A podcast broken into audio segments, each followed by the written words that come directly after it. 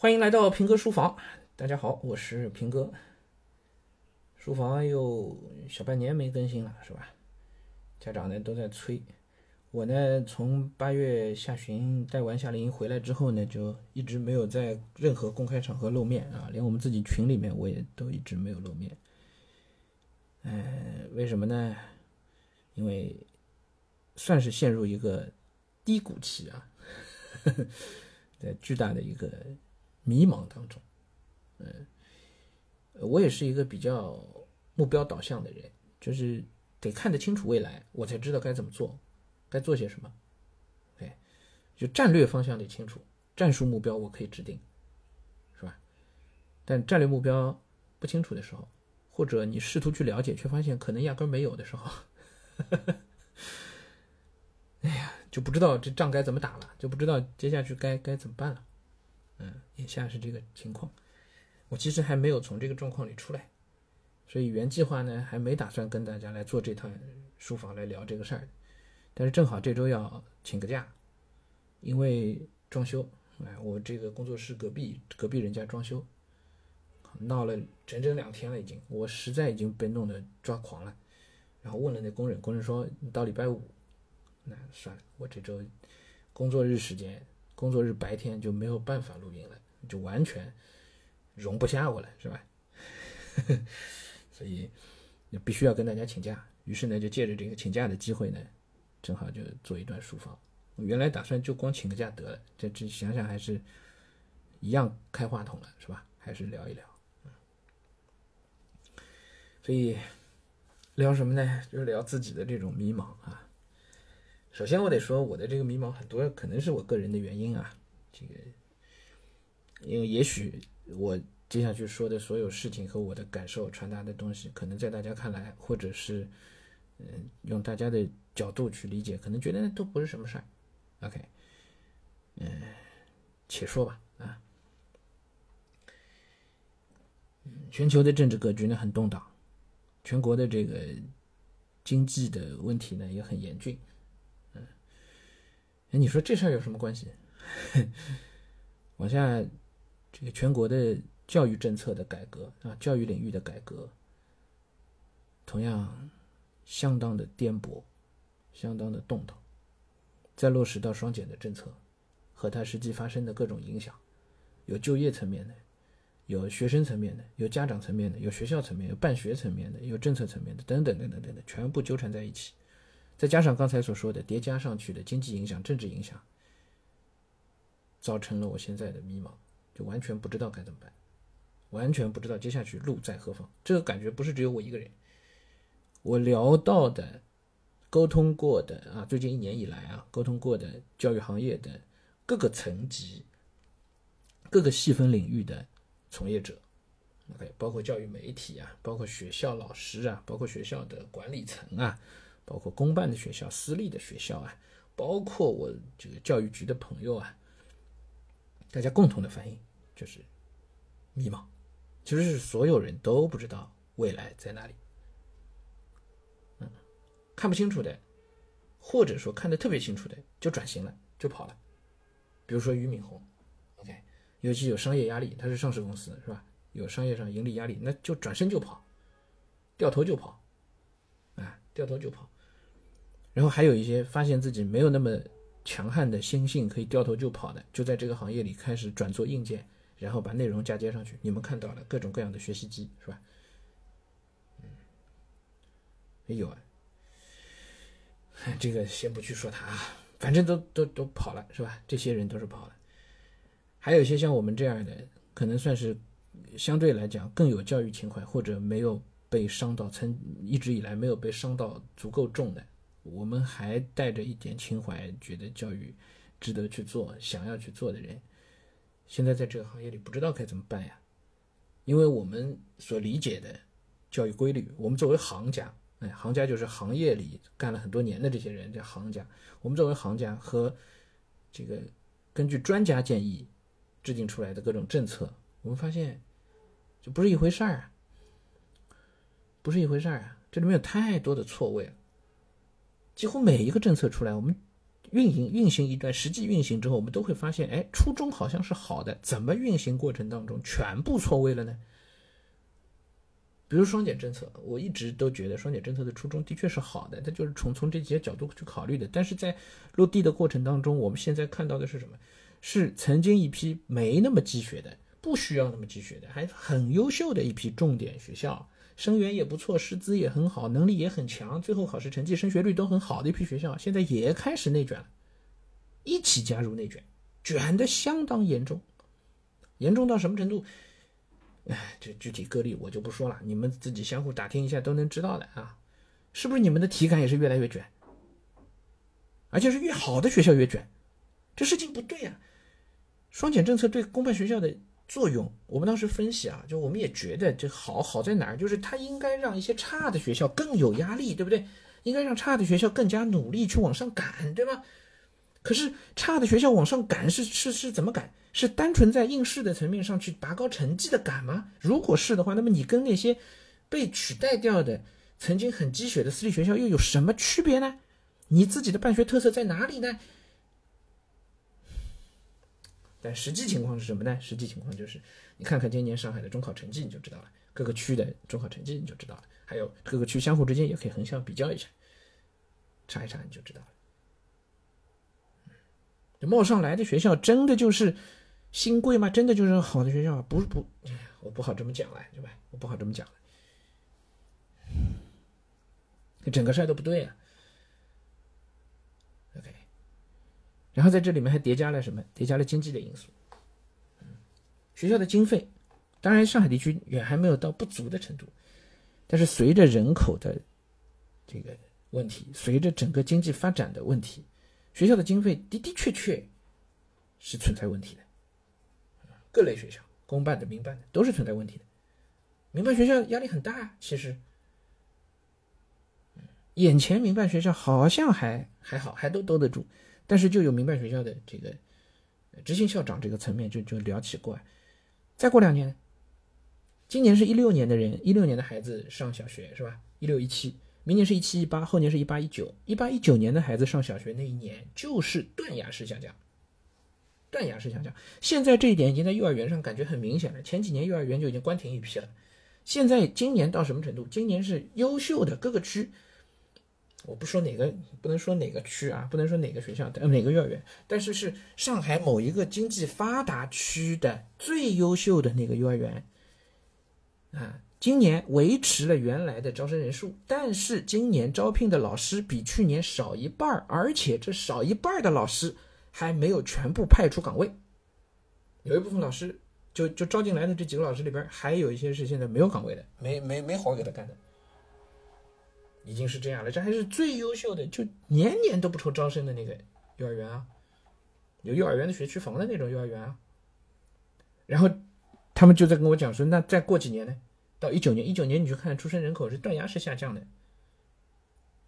啊，二零每一年都都是越来越低，越来越低，也就是说这事情很严峻啊，就是两年以后就是断崖式下降，断崖式等到那个上小学的人口感觉到断崖式下降的时候，就意味着要关一批小学了，实际上，小学的量就小学就铺出来了，对吧？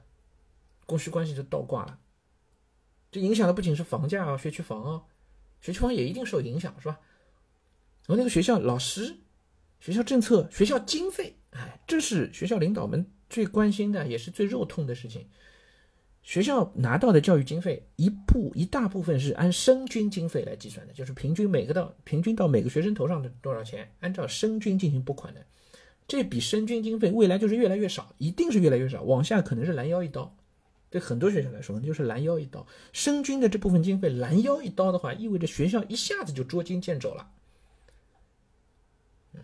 于是学校很多活动没法搞了，它摊开来用的嘛，生均经费拨的时候按生均来拨，但用的时候它是摊开来打通一个盘子一起来用的嘛，等于总个总的一个盘子可能要跌掉三分之一。你想想你你自己一家公司或者你自己所各位家长你自己所在的公司，今年的收入只有去年的三分之二，啊，你想想问题有多大？很多学校都面临这样的情况。所以，这也是元素之一，因素之一，就是倒逼着学校们。你注意啊，是双减政策原来是督促着、逼迫着差的学校要把教学质量提上去，对不对？而且希望他们是搞出一些特色的办学，那个就就就慢慢的去掉唯分数论等等等等，都是往这个方向去改减负啊什么的。但实际情况是什么？实际情况是。让那些原来招生能力就不错的、水平也比较好的这些学校变得相当焦虑，而原来差的那些学校并没有真正焦虑起来，因为他本来也是差，对他来说大不了关掉，反正教育局的人跟我讲的，嗯，不能说原话，那意思就是一些差的学校校长干脆摆烂，为什么？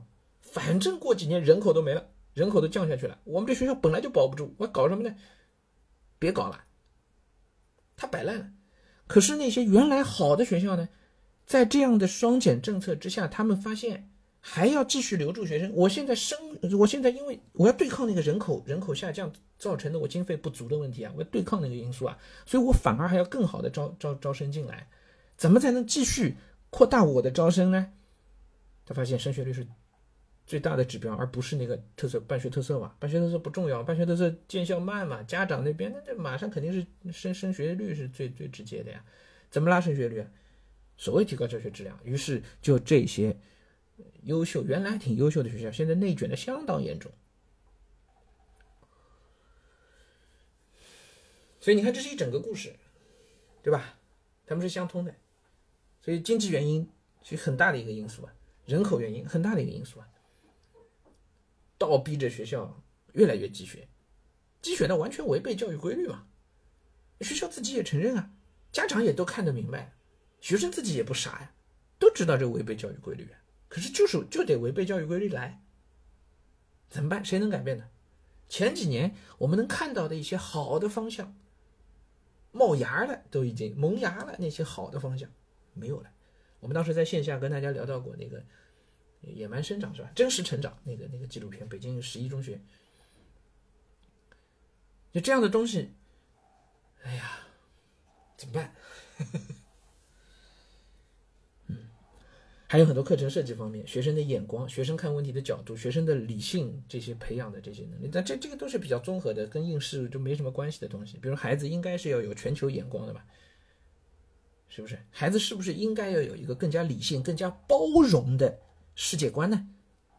我们先不去强调多元化、多元文明，先不讲这个，我们就说孩子是不是应该要有一个比较包容的世界观？这是最起码的东西吧？在我的观念里啊，我我我三十多年的观念里面啊，人应该要尊重别人吧，应该要尊重其他客体、其他其他客体的存在吧，对吧？所以，我们对于像巴以战争这样的事情，我们的看法不应该是非常走极端的。非常极端化的民族主义立场，或者是站队的那个屁股决定脑袋的立场，不应该这样吧？我们应该有一个更加全人类的、更加人性的一个一个看问题的角度吧？是不是？唉，不能说了，这个问题往下就点到为止，就不能往下讲了。我就说一点，就有有多少学校现在在这个这样的问题上会试图去引导一下，引导成正确的，不是不不能说正确，引导成客观的、理性的、包容的世界观的，有多少学校愿意去干这个事儿？多少老师有意识，而且在框架允许的范围内去干这个事儿，有吗？还我不清楚。那真是离了个大谱的呀。那相反，大家背那个核心价值观都背的滚瓜烂熟嘛。可是，对于孩子长远成长，身为一个地球人，一个全球化观念当中，理性、客观、包容，你所需要的那些长期的能力，现在在我们的教育当中还能看得到吗？可能是我孤陋寡闻啊。OK，我希望是我孤陋寡闻。或者现在仅存的有一些学校，也许还在尝试，还在努力的。但是当你面对这样一个内卷环境的时候，你还在干的这些事情，怎么样保证你还能一直干得下去呢？你你隔壁有一个学校跟你一样是个市重点，你还在搞这些特色，还在搞这些孩子的长远能力的提升，而隔壁的市重点本来跟你一样也在搞这些，现在人家把他百分之八十的精力全给放到应试上去了，全给放到。内卷上去了，你就说你身为这个市重点的校长，你慌不慌？你眼看着隔壁那个也是学霸，跟你一样啊，两两家都一样。哎，你看到别人比你用功用功两倍三倍，人家把精力全花到那儿去了，你慌不慌？然后很可能，人家下一年出来的成绩就比你好很多，你的招牌怎么办？你的名声怎么办？你还如何坚持得了？你继续按照这个方式搞，你不搞这些，对，那就最后放弃这个桥头堡，然后呢，然后所有人继续内卷，而长远真正重要的，我刚才说的价值观、世界观没有了，谁还去教这个东西？上海市重点学校这几年的那个模拟联合国都已经是很萧条了，但模拟联合国以前是非常好的一个。哎呀，孩子成长当中的一种训练，孩子也觉得有趣，实际也真的有成长，对吧？就走出象牙塔，了解国际社会，又有全球化的眼光，又锻炼孩子能力，真是全方位的锻炼啊！要辩论吧，要讲吧，跟人吵架吧，是吧？然后去搜集资料吧，要形成价值观，有判断吧，要有人文主义关怀吧，要了解很多科学、环保、自然的这个这个背景吧，全方位的了解、学习、探索的一个过程，多好的一个！问题是导向，对吧？PBL，现在呢，真正还在搞类似活动的市重点还剩多少？OK，还有这样的意愿往这个方向靠一靠的公办或者私立学校还剩多少？可能是我孤陋寡闻啊，可能真的是我信息闭塞，我我不知道，但我真的希望能有，能有多一点。哎呀，但真的是挺难的，所以你看政治格局、经济环境、政策，包括同行，这越来越形成一个很糟糕的环境，一个生态。这个生态当中，大家可能把注意力放到了错误的地方，然后就用错了方向，南辕北辙。然后可能越偏越远，因为大家都在这个地方越来越用力，越来越内卷。那这个时候，我我自己身为其中一员，就会去反过来问说：我们大的方向到底是什么？为什么我们走到了这条路上去？这条路真的是符合我们那个大的方向的吗？我们大的方向到底是什么？按照前几年来看，这条路这样内卷的方式一定是不符合我们大的方向的。我以前节目里直播的时候，跟老跟大家讲，不要去这个内卷，不要这样焦虑，对不对？这话的潜台词不是让你们都放弃，让别人都上去，而是这么做本身它不符合客观的教育规律，也不符合我们看到的当时看到的政策主张的方向，所以怎么看它都是不对的。但是现在看，现在回过头去分析，发现我还是太天真、太幼稚了。就实际上这可能真的是符合了政策导向的，我都不敢相信。但政策什么时候真的往这个方向导向过呢？其实也没有吧。那为什么呢？到底怎么回事呢？我们的大方向到底应该是什么呢？不知道。这就是回到我今天一开始说的，我聊过的这一年以来聊过的，大家都在极度的迷惘、迷茫当中，谁都不知道未来到底怎么回事。情，因为没有看不清楚那个方向呀。谁能跟我们讲清楚？北京这次中考改革那方向到底是改成什么东西？改成什么样子？现在唯一能给我们带来一些正向看法的。就是命题可能是比较活了，但是也有没有可能这些命题的活实际上只是变种的应用题而已？它是不是也会迅速的套路化、模板化？我觉得今年已经看到这个趋势了。啊，今年的一些命题当中，其实已经中考命题当中，其实已经看到一些套路化、模板化的一些模式出现了。很快这个东西又会被应试化、被功利化、被模板化的解决掉。这中国人的智慧啊，这这这一历来如此。对吧？新东方一搞托福考试，托福考试都要改制，都要改革，要不然规律迅速被你们抓到，是吧？答题规律、选项规律都可以被你们抓到。中国人搞应试是最厉害的，所以光是题型出题目的活，实际上根本就这是整个教育改革当中细枝末节的一点，光这个根本没有办法真正推动整体改革的，它只是变种的换一种方式的应试而已嘛。但除了这个题目的出题的更活这个革新之外，我们看不到哪一个改革方向是我们可理解的，是我们作为这个行业，我大言不惭说一句，在这行业里干了十几年，我们作为行业的行家，是认为符合教育规律的，是我们觉得这个不说正确啊，符合规律的，看不到啊。北京的中考真改的看不懂。浙江突然之间加入全国卷，也不是突然了，反正加入全国卷，然后出来的分差居然大到这样的地步，浙江的分数线普遍飘高十几分，这些都什么情况？这是个事故啊，是吧？然后呢，中考移民是不是？河南到陕西，也是一件我们觉得这这这都什么？然后作为标杆的那些市重点啊，通通也不能通通啦，就这样加入内卷，全情投入加入内内卷，看不懂啊，都是我们看不懂的现象。啊，更不要说在教育公平的层面上，还有很多乡村的学校是我们一直都一直都不在我我们的关注范围之内的，那这个问题就更大了，特点并校啊还是什么的，我我前段时间了解了一些，问题更大了，教育公平压根是无从保障的。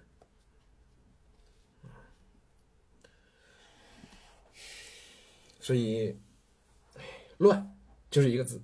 我前些年直播的时候就跟家长讲过，你们这些年正好这些大家现在这个年龄的孩子，现在小学高年级和初中的这批孩子，正好赶上了整个教育政策大改革的大变动的那几年，很难稳定下来。我当时就讲过，对吧？从小升初到中考都在发生变化，全国都在发生变化，一直到高考都在变化，都都在摸索。我们当时没讲的话就是改得好，那。